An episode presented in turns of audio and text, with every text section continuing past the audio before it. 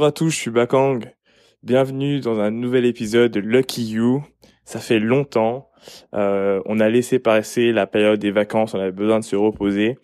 Mais on est de retour et on a pas mal de surprises pour vous. On va, euh, pour, les mois qu'on a, euh, qu'on a raté, qu'on a sauté, on va mettre un peu plus de contenu. Euh, vous allez voir, euh, je pense qu'au niveau du rythme, on va être euh, sur deux à trois podcasts par mois pendant les, les, les, mois qui arrivent. merci à, à, à, vous tous pour pour le soutien. on est de retour, on a on a pas mal de surprises. Aujourd'hui, on reçoit Guillaume Estrade. on va parler de du patrimoine, comment le constituer, comment réfléchir en fait la constitution de son patrimoine, euh, quels sont les objectifs? On va parler des différents euh, véhicules à créer, les différents mécanismes euh, qu'on peut mettre en place. Alors comme vous le savez, pas beaucoup de blabla. Je vous laisse avec l'épisode. Profitez-en, prenez des notes et à très vite. Alors bonjour à tous et bienvenue sur un nouvel épisode de Lucky You. Aujourd'hui, je suis avec Guillaume Estrade. Il a 28 ans, c'est un ancien avocat d'affaires au barreau de Paris. Il est aussi spécialisé dans la création de fonds, enfin, il était, du coup, et toujours un peu, je pense, spécialisé dans la création de, de fonds d'investissement. Aujourd'hui, il est conseiller en gestion de patrimoine chez Adria WM. Tu me diras si je me trompe pas. euh, bien ça. Et du coup, euh, tu mets à disposition pour le plus grand nombre euh, tes compétences juridiques, fiscales et patrimoniales. C'est bien ça. Merci beaucoup pour l'invitation. Euh, et bonjour à tous. Bah, merci à toi euh, d'avoir euh, accepté. Euh, pour la petite histoire, euh, je regarde sur, je scroll mon LinkedIn euh, comme les gens scrollent Facebook. Je tombe sur un thread que tu fais sur justement l'épargne et, tout de suite je me dis non bah faut que je le, je le contacte. Est-ce que tu peux nous rappeler un peu le sujet de Oui, effectivement. Alors c'est un poste qu'on a construit au sein d'Adria qui a vocation en fait à être euh, très pédagogique sur le sujet qu'est l'épargne, où on répartit idéalement l'épargne euh, des épargnants. Euh, et c'est un poste vraiment court, pédagogique, qui avait vocation à proposer une fiche pratique pour tout comprendre sur ces sujets-là. Alors, moi, tout de suite, ce qui m'a marqué, c'est la question que tout le monde se pose, comment s'organiser? Tu vois, les, les, il y a les stocks mmh. financiers, comment s'organiser? Et as, sur cette fiche-là, tu as mis il y a les disponibles, tout ce qui doit être flexible, tout ce qui est bloqué et la diversification. Et du coup, j'aimerais bien que, que, que, tu nous décryptes un peu tout ça. Oui, bien sûr. Alors, comme tu viens de le dire, on peut, on peut citer quatre catégories euh, d'épargne, quatre types d'épargne. Le disponible, l'épargne de précaution en cas de coup dur, l'épargne flexible, l'épargne bloquée et enfin l'épargne de diversification. Si on prend les, les, catégories une par une, d'abord le disponible. Euh, en cas de coup dur, en cas de pépin, l'idée c'est d'avoir une somme rapidement disponible sur le compte. C'est le compte et les livrets, par exemple. Ensuite, on va sur l'épargne flexible, qui a vocation à préparer des projets à moyen et long terme, euh, mais du coup avec des espoirs de gains un peu plus importants. L'idée, c'est que cette somme soit rapidement mobilisable dans le temps, dans des délais assez courts, 2, 4, 6, 8 semaines maximum. Et ensuite, on a l'épargne bloquée, qui permet de préparer des projets à plus long terme, 10, 20 ans, avec euh, euh, comme contrepartie euh, liée au blocage des espoirs de gains encore plus importants. Et mmh. enfin, et ça c'est une catégorie qui est censée être un peu à part, la diversification, où là on recommande d'avoir une épargne vraiment limitée, 10 ou 15% de l'épargne globale au total du patrimoine. Alors les disponibles, donc tu parles un peu de PEA, j'ai l'impression, tu parles des livrets, euh... Non, non, le disponible, ça se limite vraiment au compte courant. OK. Donc, tout de suite mobilisable dans la journée et au livret, livret A, LDD notamment. Ok. Et euh, qu'est-ce que qu'est-ce que tu qu'est-ce que tu vois à ce niveau-là? Qu'est-ce que qu'est-ce que quelqu'un comme moi, par exemple, mettons que je gagne 2500 euh, euros pour être dans une même 2000 euros pour être dans la dans la moyenne. Euh, comment est-ce que euh, qu'est-ce que je dois avoir en disponible et qu'est-ce qui doit aller dans les autres catégories? Alors, ça dépend vraiment de, ton profil, de tes horizons, euh, de ce que tu peux rencontrer comme, euh, comme difficulté dans la vie. Mais je dirais qu'il y a une réponse standard qu'on entend souvent euh, au sein des banques, qu'il faudrait conserver 3 à 6 mois de salaire. je m'inscris un peu en opposition par rapport à cela parce que ça dépend vraiment. Alors, l'essentiel, c'est que tu conserves quand même, au niveau de, ton épargne flexible, suffisamment d'épargne pour pouvoir rapatrier cet argent rapidement au cas où tu n'aurais pas suffisamment de disponible. Ok, ok. Donc, en tout cas, je, ne veux pas, je ne veux pas en fait de donner de montant minimal à conserver sur sur le disponible. L'idée, c'est que vous vous sentiez suffisamment à l'aise sur cette catégorie-là, le disponible. Hmm. C'est bien en fait, euh, je sais pour les gens qui nous écoutent, euh, euh, de leur donner une période pour qu'ils se disent ok bah au moins au minimum, mais je vais le faire moi à ta place du coup. Euh, il faut se donner, je pense, au moins trois quatre mois, enfin euh, quand c'est possible et, et, et, je pense que ça peut se construire au fur et à mesure. L'idée c'est pas de se dire pendant trois mois je mange rien et du coup je constitue mon épargne, mais c'est de se dire que au fur et à mesure je vais me constituer ces trois mois, quatre mois d'épargne. Et pour tout ça, si je viens de dire au minimum, ceux qui peuvent faire plus, bien évidemment, faire plus et de l'avoir en disponible. En disponible, ça veut pas dire le cramer tout le temps, ça veut juste dire qu'il est là, il est disponible, mais vous utilisez votre salaire euh, à partir de ce moment-là. Ok, et ensuite on passe à la deuxième chose du coup. Flexible. Alors là-dessus, euh, faut bien comprendre que c'est pas euh, c'est pas du bloqué. Comme son nom l'indique, elle est flexible. Ça veut dire qu'elle est mobilisable rapidement dans des délais assez courts. Euh, alors, nous, on a coutume de dire que c'est des délais euh, qui sont compris entre deux et, huit semaines. Il y a certains contrats qui te permettent de justement d'en sortir plus rapidement. Et sur le flexible, par exemple, si on rentre dans le détail, on pourrait loger par exemple l'assurance vie. Voilà. Et euh, parce que euh, on peut pas la sortir tout de suite, parce qu'elle n'est pas disponible tout de suite, on peut aller chercher des espoirs de gains plus importants sur cette euh, catégorie-là. Alors, les avantages de l'assurance vie, est-ce que tu peux nous les donner euh, euh, demain euh, Il y a beaucoup de gens qui se disent bah, il faut que je mette 100 euros par mois, alors que tu peux mettre 50 euros par mois dans l'assurance vie. Comment est-ce que toi, tu vois, tu vois la chose? Alors, dans, dans, dans, le flexible et donc dans, dans l'assurance vie où on, on, loge en fait les, des, des, des, des, comment dire des unités de compte et des, et des fonds euros. ce qui est important de, de savoir, c'est que à l'origine, tu introduis un capital initial et ce qui est important de faire, c'est comme tu le dis, effectuer des versements réguliers. Parce que à travers ces versements réguliers, tu mobilises tout un tas de leviers, et notamment le levier des intérêts composés. Et plus tu effectueras en fait des versements réguliers, plus ça te permettra de lisser dans le temps euh, le risque que tu prends sur, sur les marchés notamment. Mm, Donc ça, c'est l'avantage numéro un de l'assurance vie bah, de l'assurance vie et de tous les placements qui sont euh, en fait exposés sur, euh, sur les marchés où tu, ça te permet de bénéficier du, du levier des intérêts composés. D'accord. Euh, Est-ce que tu peux expliquer pour les gens qui comprennent pas forcément ce que c'est que les intérêts composés, euh, juste un peu dans Alors pour, pour parler assez familièrement, hein, c'est les intérêts qui produisent des intérêts. Je prends un exemple tout simple. Si vous placez 100 euros tout de suite à 3,5% sur 15 ans par exemple, au bout de la première année vous avez 103,5 et au bout de la deuxième année, en fait, les 3,5%, ils se calculent non plus sur 100, mais sur 103,5. Ce qui fait que le capital grandit dans le temps. Ok, ça c'est top. Euh, bonne information. Euh, moi, je sais qu'on m'a conseillé très tôt hein, de, mais je comprenais pas du tout le, si tu veux, le système de l'assurance vie. On m'a juste dit quand euh, j'ai eu mes 18 ans, il faut absolument que vous mettiez une partie dans l'assurance vie. Et euh, je crois que je l'ai seulement fait à partir de mes 22 ans parce que je comprenais pas en fait l'intérêt, je, tu vois ce que je veux dire, je, je, je, je comprenais pas. Et, euh, et c'est bien de, de enfin maintenant que c'est beaucoup plus tard, euh, tout le monde te dit tout, t'es un peu au courant, mais c'est toujours bien de rappeler l'importance et l'intérêt d'avoir une, assurance vie. Euh, c'est de l'argent qui est rapatriable à un moment Oui, bien sûr. Alors là-dessus, euh, on, pourrait rentrer euh, dans le détail, mais euh, ce qui est important de retenir, c'est qu'il y a une, bah, y a une espèce d'effet cliquet à 8 ans où la fiscalité s'allège mais bien souvent, on, entend euh, que, euh, la fiscalité serait inexistante après, après 8 ans. C'est pas le cas. En fait, pendant les 8 ans, la fiscalité, euh, euh c'est 30%. Donc, c'est 12,8% de prélèvement forfaitaire unique plus 17,2% de, de, de contributions sociales généralisées, de prélèvements sociaux. Donc, on est à 30% sur la plus-value.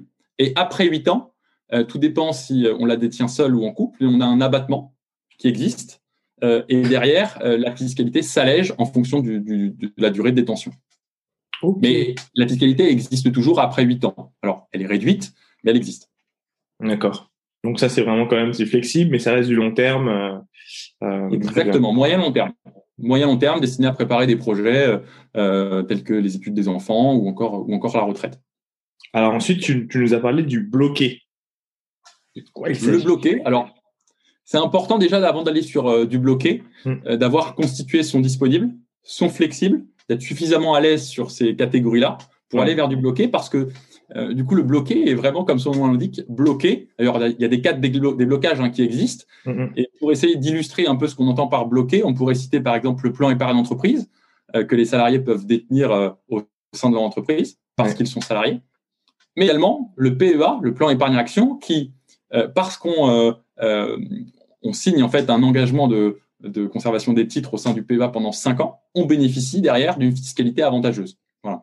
Et donc, l'objectif du bloqué, c'est de s'exposer davantage par rapport euh, à l'épargne flexible. Donc, on va s'exposer davantage pour avoir des espoirs de gains encore plus importants. Alors attends, alors du coup, j'aimerais bien revenir sur le flexible juste parce que mm. y a, quelles sont les autres alternatives en dehors de l'assurance vie pour que les gens aient d'autres euh, exemples?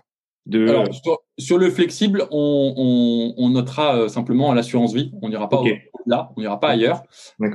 et l'épargne bloquée est un peu plus riche en termes de support. D'accord. Ok. du coup, euh, euh.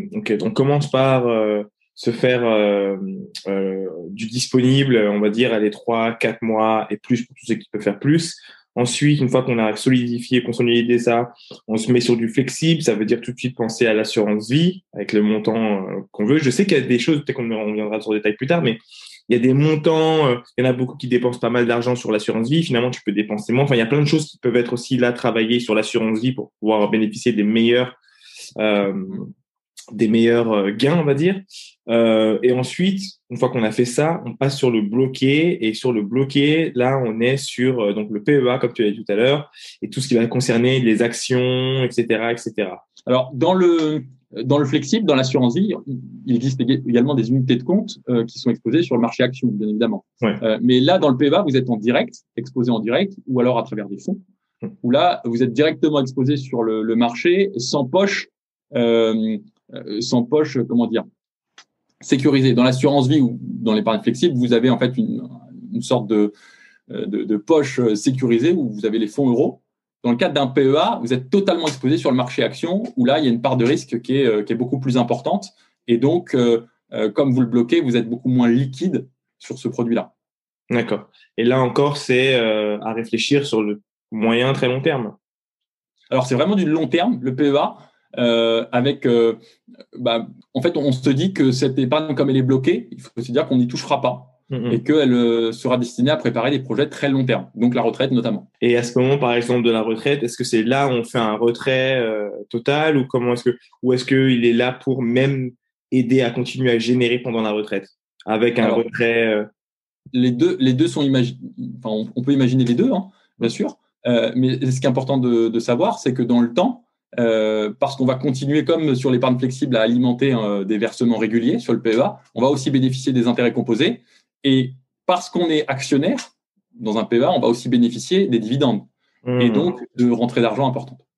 C'est intéressant parce que je pense qu'il y a une vraie question qui se pose, euh, en tout cas pour beaucoup, c'est euh, quand tu commences à boursicoter. Euh, euh, je ne vais même pas parler à ceux qui font du day trade parce que c'est autre chose, mais même ceux qui en font sur le long terme, la gestion en fait du rabattement financier, de ce qu'on garde pendant longtemps, etc. C'est assez compliqué. Donc je pense qu'ils ont des fois du mal à, à voir comment s'enrichir sur le long terme et comment garder plutôt pouvoir mm. utiliser au quotidien une partie de cette richesse-là.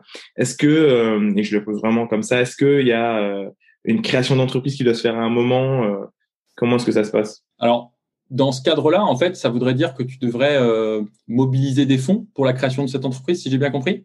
C'est ça, en fait, je veux dire plus dans le sens où, où est-ce qu'on a juste à payer de façon transparente les impôts? Ou est-ce qu'à un moment, quand on atteint des, des montants importants, euh, il faut créer une structure? Alors, pour, pour, pour le PEA et l'assurance vie? Euh, Non, pour, euh, ouais, pour le PEA, en fait. Imaginons qu'on est, je veux dire, quand on est en... Euh, par exemple, demain, je fais du day trade. Je mhm. commence à faire, je sais pas, on va dire 1000 euros par jour. Et je peux monter sur des montants importants. Tout ce que j'ai à payer, c'est des impôts à la fin. Ou est-ce que derrière, je dois monter une structure à un moment ou à un autre pour pouvoir faire des rabattements plus rapides? Alors, en fait, euh, si par exemple tu évoques le cas du compte titre, euh, en dehors du PEA, par exemple, où tu, tu fais du, du, trading au, jour le jour, tu as une fiscalité qui est, euh, qui est en réalité euh, uniformisée. C'est le plan prélèvement forfaitaire unique de 30% sur la plus-value. Mmh. donc, je ne sais pas s'il faut rentrer dans le détail de, de, la nécessité de créer une structure ou pas. À notre échelle, en tout cas en tant que particulier, il n'y a pas de nécessité de créer une structure pour cela. En tout cas pour ces montants-là. Ok, ok, c'est top.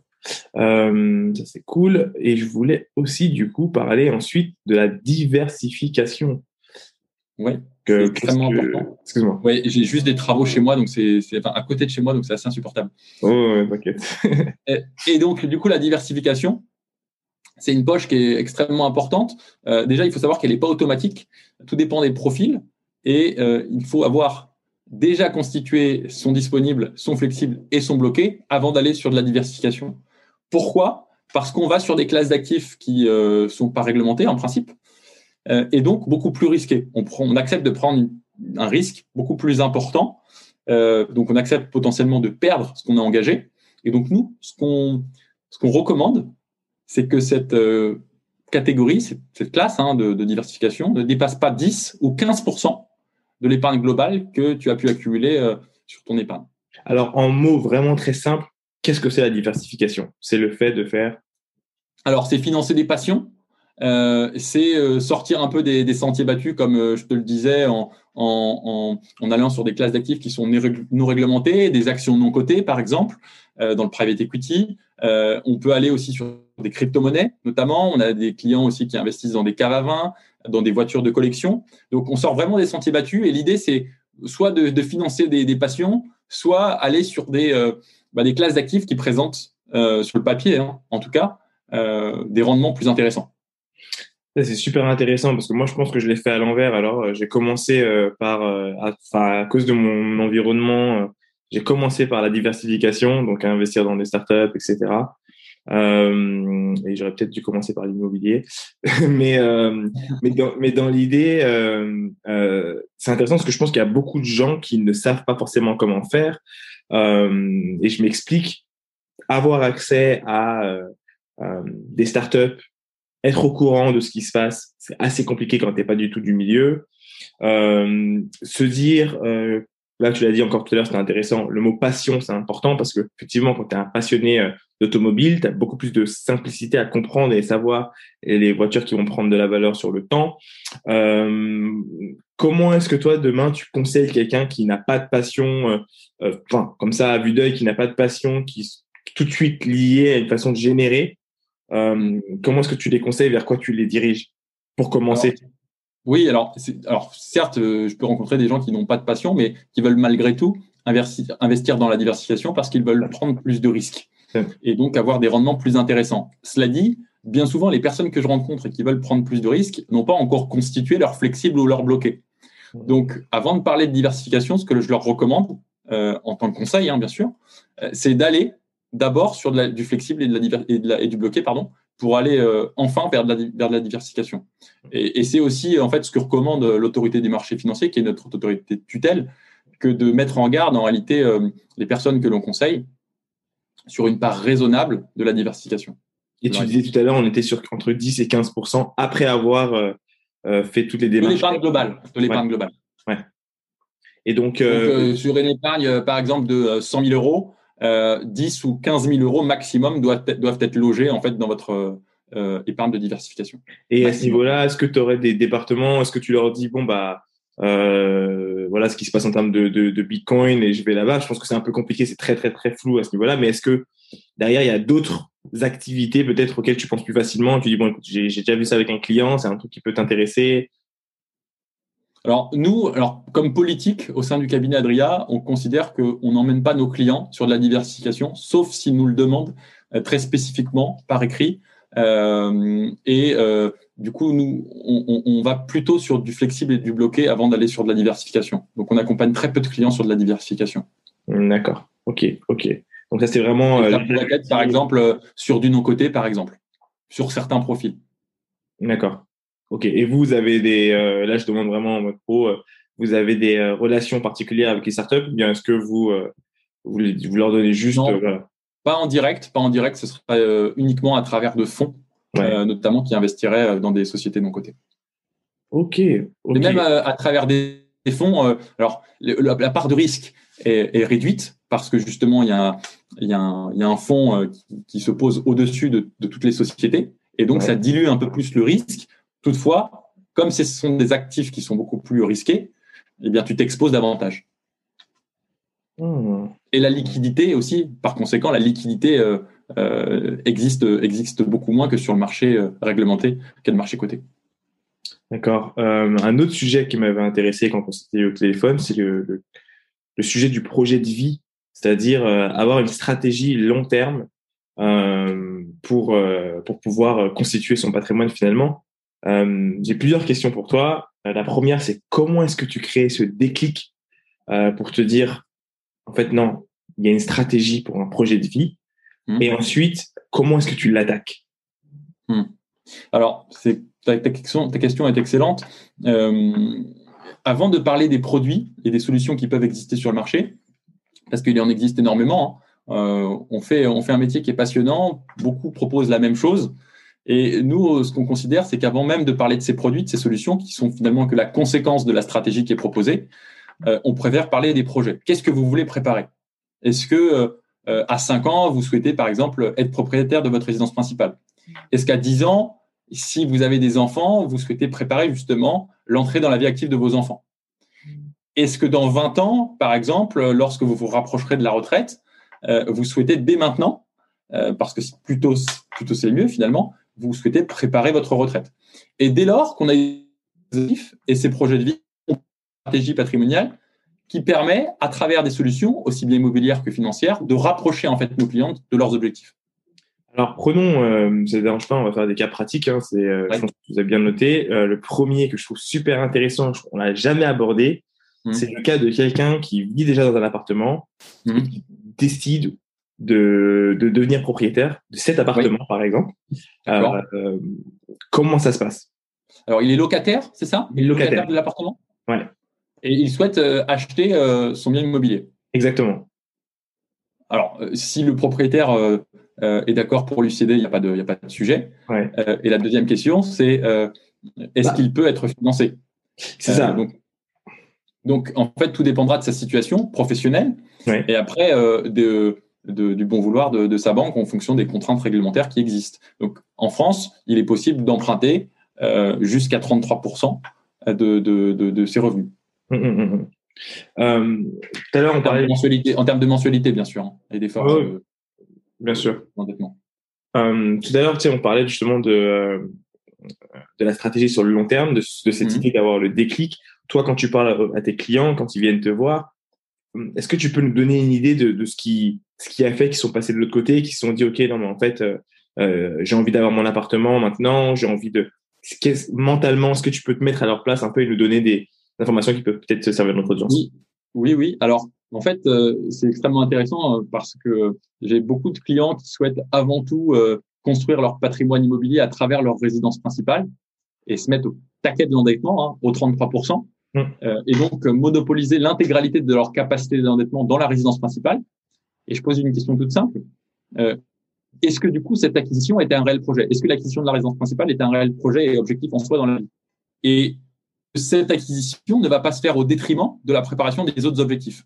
Hmm, est-ce que tu peux nous en dire plus, s'il te plaît? Ça devient très intéressant. Ce que je veux dire, ce que je veux dire par là, c'est que si tu as une capacité d'endettement euh, qui est importante et que tu l'utilises pleinement, ça veut dire que si tu ne bénéficies pas d'augmentation de salaire, ou en tout cas substantielle lors des cinq prochaines années, ou même dix prochaines années, c'est-à-dire que tu vas pas pouvoir recourir au levier de crédit lors des prochaines années pour essayer d'augmenter ton patrimoine à travers le levier de crédit sur d'autres types d'investissements alors, j'ai plusieurs, j'ai plusieurs questions. On va rester sur l'immobilier. Euh, demain, euh, j'ai une capacité de euh, 300 000. Euh, il y a un appartement qui coûte 170 000. Voilà, j'ai envie d'en faire l'acquisition. Euh, toi, ce que tu es en train de nous dire, c'est que en réalité, j'ai les moyens de prendre 350 000. Ne prends pas le 350 000, prends le 150 000 ou en dessous. Garde-toi une capacité euh, d'endettement, euh, tu as quand même la possibilité d'avoir comme ça ta, résidence principale et ensuite ça te permet de continuer à avoir des projets. Est-ce que euh, ça veut dire que je réfléchis en même temps hein, parce que je me dis ça c'est vrai, mais demain y a, je sais qu'il y a des gens qui arrivent à obtenir des appartements sans apport. J'ai l'impression qu'il y a pas mal de choses qui, qui entrent en réflexion, mais j'ai l'impression que l'idée, en tout cas en général, c'est de se dire apprends, ou plutôt euh, apprends à connaître ta capacité d'endettement et ensuite créer ton projet, tes projets autour de celui-ci. Alors en fait, c'est vrai qu'il y a dans ta question, il plusieurs questions, mais euh, je, pense que le, mot de la fin sur ce sujet-là, c'est que il, faut, il faut réfléchir à l'ensemble de ces projets de vie. Donc la résidence principale peut en faire partie. Et il faut se dire que est-ce que je veux réaliser en même l'ensemble de mes ou est-ce que je veux les faire un par un? Si je veux les réaliser en même temps, ça veut dire, comme tu le dis, qu'il faut bien dimensionner le poids de la résidence principale dans ton patrimoine. Si tu ne dimensionnes pas bien le poids de la résidence principale dans ton patrimoine, ça se fera forcément au détriment des autres objectifs. Et donc, ça veut dire potentiellement bah, réduire euh, le montant du, bien hein, de ta résidence principale euh, en fonction de ce que tu pourrais faire réellement. Euh, est-ce que tu peux nous donner, toi, un exemple, un cas que, que, que, tu as rencontré justement de quelqu'un qui a su bien diviser son patrimoine alors, même mieux, même mieux, je peux te parler d'un client qui avait en tête l'idée d'acheter une résidence principale tout de suite, il avait 27 ans, donc plutôt jeune, hein, qui avait l'ambition d'acquérir sa résidence principale tout de suite avec un budget important. il aurait atteint en fait 3%. Et en fait, il a pris conscience que dans les années qui viennent, il rencontrerait peut-être quelqu'un qui ne serait plus célibataire euh, et qu'il s'installerait sans doute avec, euh, avec quelqu'un et qu'il aurait sans doute des enfants dans les prochaines années, donc peut-être 4 ou 5, 5 ans. Et ça voudrait dire qu'il devrait changer de résidence principale dans les 5 prochaines années. Hmm. Donc dans ce cadre-là, il a pris conscience que bah, l'acquisition de la résidence principale tout de suite n'était pas forcément une priorité et qu'il y avait peut-être d'autres chantiers à développer, à avancer pour se mettre justement dans les meilleures conditions au moment venu c'est-à-dire l'acquisition de la résidence principale dans cinq ans. Et pendant ces cinq ans, l'idée, c'est de mettre les capacités d'épargne actuelle pour préparer les autres objectifs qu'il peut avoir par ailleurs. Hmm, c'est intéressant parce que euh, je me dis, OK, dans, cette stratégie justement long terme, on parle de projet de vie, euh, j'en vois pas des millions. Pour moi, tu as euh, euh, l'immobilier qui est important. Tu as dit tout à l'heure, tu as la retraite. Alors, l'immobilier, attention, on distingue bien en fait le pourquoi, les projets de vie, et le comment. En fait, comment on fait pour atteindre les projets, les objectifs. L'immobilier fait partie du comment. Alors, l'immobilier en tant que tel, ça peut pas être un projet de vie. En fait, ça doit être un service pour te permettre d'atteindre tes projets de vie. Alors, est-ce que tu peux me euh, donner un exemple Ouais, c'est ça. Est-ce que tu peux me donner des exemples du coup de projets de vie? Parce que c'est vrai le projet de vie, notamment, ça peut être pour certains l'acquisition de la résidence principale, préparer l'entrée dans la vie dans la vie active de, de, de ses enfants, les études supérieures en France. Aujourd'hui, on a la chance d'avoir un système où euh, en fait euh, on a beaucoup de, euh, de, de, de facs, de facultés dont les frais d'inscription sont sont pas forcément importants. Est-ce que la situation va durer? Ça, on n'en sait rien. Et par ailleurs, il existe aussi d'autres types d'écoles, des écoles de commerce dont les budgets sont importants. Dans ce cadre-là, en fait, on incite vraiment nos clients à se préparer, je dirais au pire, hein, dans, des hypothèses assez conservatrices, où on leur dit de préparer euh, ben, un montant, un capital qui serait nécessaire au moment de l'entrée dans la vie active de leurs enfants. Donc ça, ça peut faire partie des projets. On peut aussi parler bah, de la retraite à plus long terme, avec euh, la perspective d'avoir des revenus complémentaires.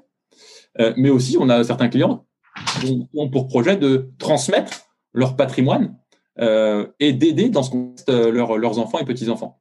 C'est vrai que de mon point de vue, et là tu viens de me rectifier parce que je, je réfléchissais pas comme ça, un projet de vie pour moi c'était avoir un certain nombre d'appartements euh, euh, euh, dans Paris ou dans le monde, c'est ensuite pouvoir m'assurer de ma retraite et être capable de subvenir à mes besoins. Et quand je dis ça, je parle de voyager, faire ce dont j'ai besoin et m'occuper de Je te coupe, mais voyager, finalement, c'est aussi un projet de vie.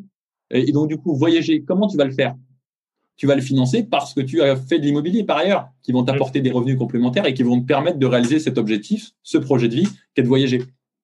Ok, ok, ok, je comprends. Donc du coup, par exemple, tu sais, euh, on en a parlé dans, dans un épisode, euh, il y a, euh, pour pouvoir financer les études de ses enfants, il y a aussi l'idée de réfléchir en amont, mmh. avant même la naissance, de commencer à leur faire un PEA, qui va prendre, par exemple, essayer de s'arranger pour mettre une certaine somme d'argent. Nous, on était monté, on s'est dit, si tu arrives à mettre 5000 euros avant même la naissance, euh, tu as de fortes chances pour que sous les coups de ses 22, 23 ans, euh, euh, il y a un joli pactole, quoi.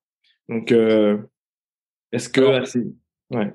Et si, si, on regarde effectivement les années passées, les bilans économiques de ces dernières décennies sur les marchés, on, on, on constate que euh, c'est plutôt c'est plutôt croissant, même si on constate aussi des épisodes où il y a une volatilité importante avec des crises qui existent. Mais le conseil qu'on pourrait apporter ici, c'est que au-delà du placement initial de 5 000 euros qui est, qui est versé, ce qui est important de, de dire, c'est que pour lisser les risques dans le temps, c'est qu'il faut continuer les versements. Hmm. Des versements réguliers, donc mensuels, qui te permettent finalement d'augmenter euh, bah, ton exposition sur le marché, mais surtout de, euh, bah, de lisser les risques dans le temps. En fait, tu vas acheter euh, un montant d'action à un certain temps, tu vas l'acheter peut-être haut à un moment donné et bas à un autre moment, qui va te permettre de, bah, de, de, diminuer ton, ton, risque et d'augmenter dans le temps ton capital super intéressant. Euh, franchement, je trouve qu'on en a pas mal dit pour une première partie. Euh, je sais qu'on aura une deuxième partie, on en a parlé ensemble sur d'autres d'autres sujets. Euh, Est-ce que euh, tu as un petit mot de la fin pour euh, pour les gens qui nous écoutent euh, et qui sont pressés de, de pouvoir commencer à épargner et réfléchir à leur stratégie sur le long terme? Oui, bien sûr. Alors, on a parlé quand même aujourd'hui de, de l'épargne financière, c'est extrêmement important, euh, mais la construction d'un patrimoine euh, ne s'appuie pas uniquement sur l'épargne financière, elle peut aussi euh, s'appuyer sur l'immobilier dont on a commencé à parler, mmh. et surtout sur euh, tout un tas de leviers et que je propose de détailler lors de nos prochains échanges. C'est top. Écoute, Guillaume, je te remercie pour le temps que, que tu as passé avec nous. je suis vraiment impatient de faire une partie 2. Euh, merci parce que j'en apprends énormément. Tu le vois à travers mes questions. Je suis un peu comme mon audience. J'apprends euh, en même temps que, que eux finalement. Et, euh, et je te dis à très très vite du coup. À très vite. Merci beaucoup. Ciao.